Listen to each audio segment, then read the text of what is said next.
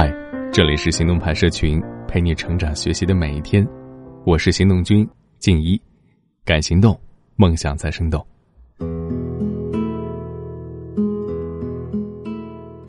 现在很多人都特别积极，每个人都在寻找提升自己的方法，看了很多书，听了很多课，以为会成为一个十分成功的人，但是事后总是会发现，依然没有任何太大的变化，时间也花费了。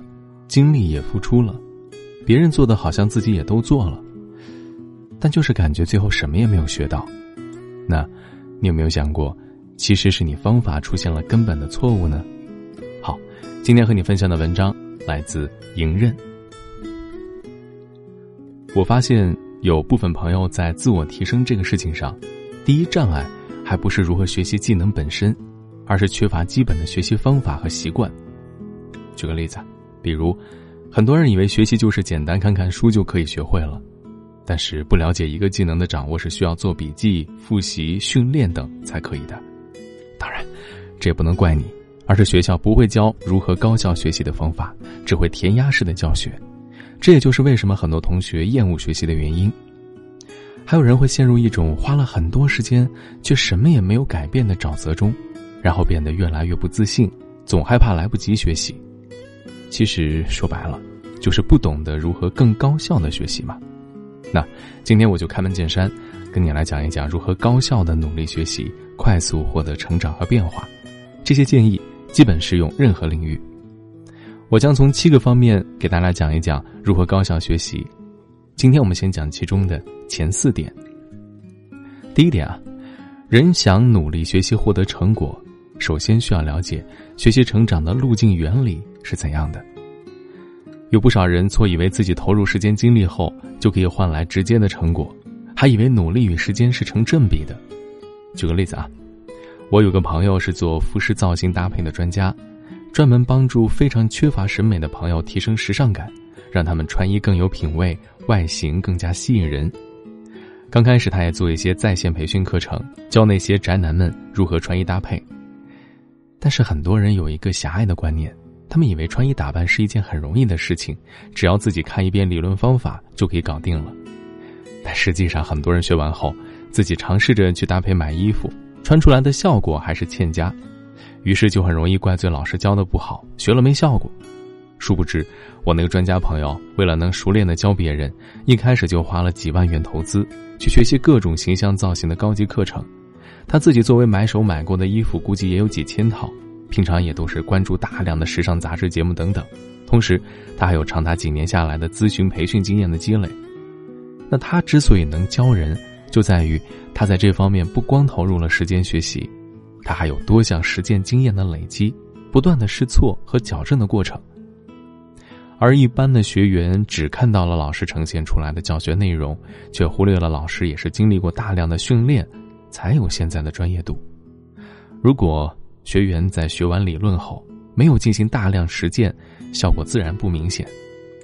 很多人都在学习的缓慢开始区，在尝试了一小段时间之后，发现没什么变化就放弃了，于是又换了很多其他方法，但最后结果也一样。无论他换任何方法技巧，即使是所谓的速成方法，都需要经历这样的学习过程才能发生改变。他们不能马上看到努力后的效果，一直担心目标无法实现，最后是白费力气，索性就直接放弃了。心智不成熟的人不懂得推迟满足感，因为他们想要的是及时满足感，也就是急功近利心态的表现。然后还有小部分的人进入到了加速提高区，这个时候啊，他们获得了一定的成果，但是离非常牛的状态还有一段距离。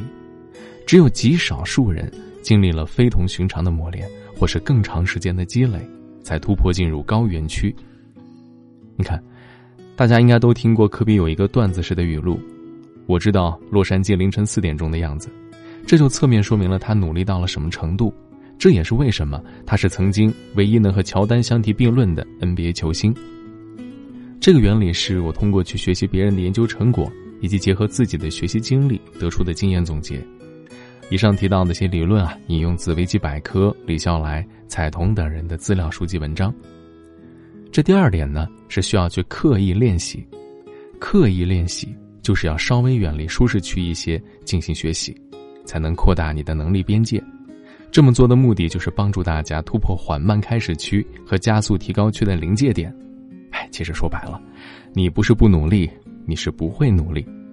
比如很多人的学习方法就是把书、资料和课程过一遍，然后就再也没有打开过了，没有做笔记和总结的习惯，囫囵吞枣，很多概念还有精髓都无法消化和吸收。再比如，像莹任的自信恋爱学课程。除了教给大家一套提升自信、社交沟通、恋爱理论方法之外，最强调的就是要大家去参加社交训练。很多人在恋爱、人际交往的时候缺乏自信、勇气与话题，归因就在于他们不擅长这件事，而社交训练就可以综合性的解决这个问题。刻意的社交训练会帮助人去结交朋友、获得异性资源，还能提升口才的能力和经验。第三点。是关于如何消除焦虑的建议。很多人想努力，却因为缺乏刻意训练，没有产生成果而感到失望，进而产生焦虑感。焦虑就是某种压力的体现。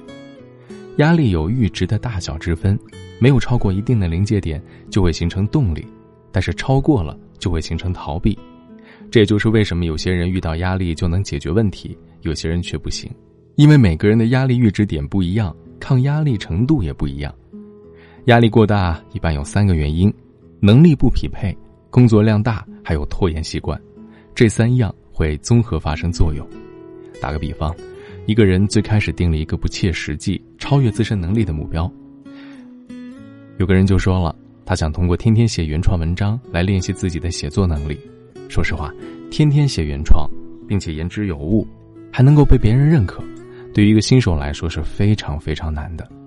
而且一旦有一天没有实现，就会出现累积崩溃，就会接连几天都提不起笔，那么最后这个事情就会不了了之。所以，努力也请量力而行，定一个自己能承受一定压力的目标，循序渐进的完成，才能保证你的刻意练习能产生效果。第四点呢，就是要学会消除焦虑和自我激励，让自己不会轻易的放弃。这里要推荐一个我曾经亲身实践体验过的方法。方法就是有氧运动再加激励歌曲，建议以慢跑为主，主要是跑步的时候听歌最方便。运动大量出汗的时候，可以把肌肉内的压力激素皮质醇排除，那么你的焦虑感就会降低。同时，身体容易产生内啡肽激素，这种激素会让你产生愉快感，在这双重作用下，会让你暂时性的远离负面思想。同时，你在运动中听一些可以比较励志、激发人心的歌曲，比如说。这个《火影忍者》的插曲《My Name》，虽然听不懂歌词，但是却被音乐的快速节奏和热血情绪所感染。就这样，在三重刺激下，整个人会嗨到不行，让自己感到跑步其实并没那么累，反而很爽。当然，如果你一直觉得自己是个内向的人，那么你会体验到从未有过的畅快感。在这三种同时作用下，很容易让你进入一种日常不会有的、前所未有的、无所不能的、自我价值感爆棚的状态。甚至会让我感觉自己的潜能都被激发出来。有时候的写作灵感或者创意，都是在跑步的时候产生，这刚好印证了心理学有一个酝酿效应。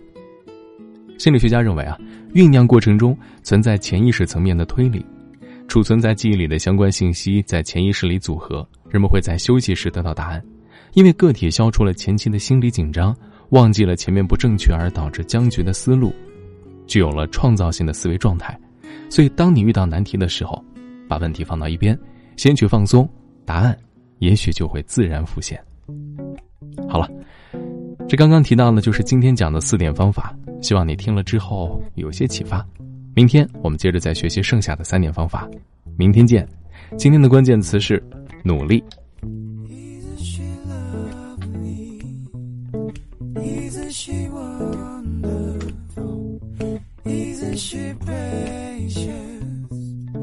less than one minute.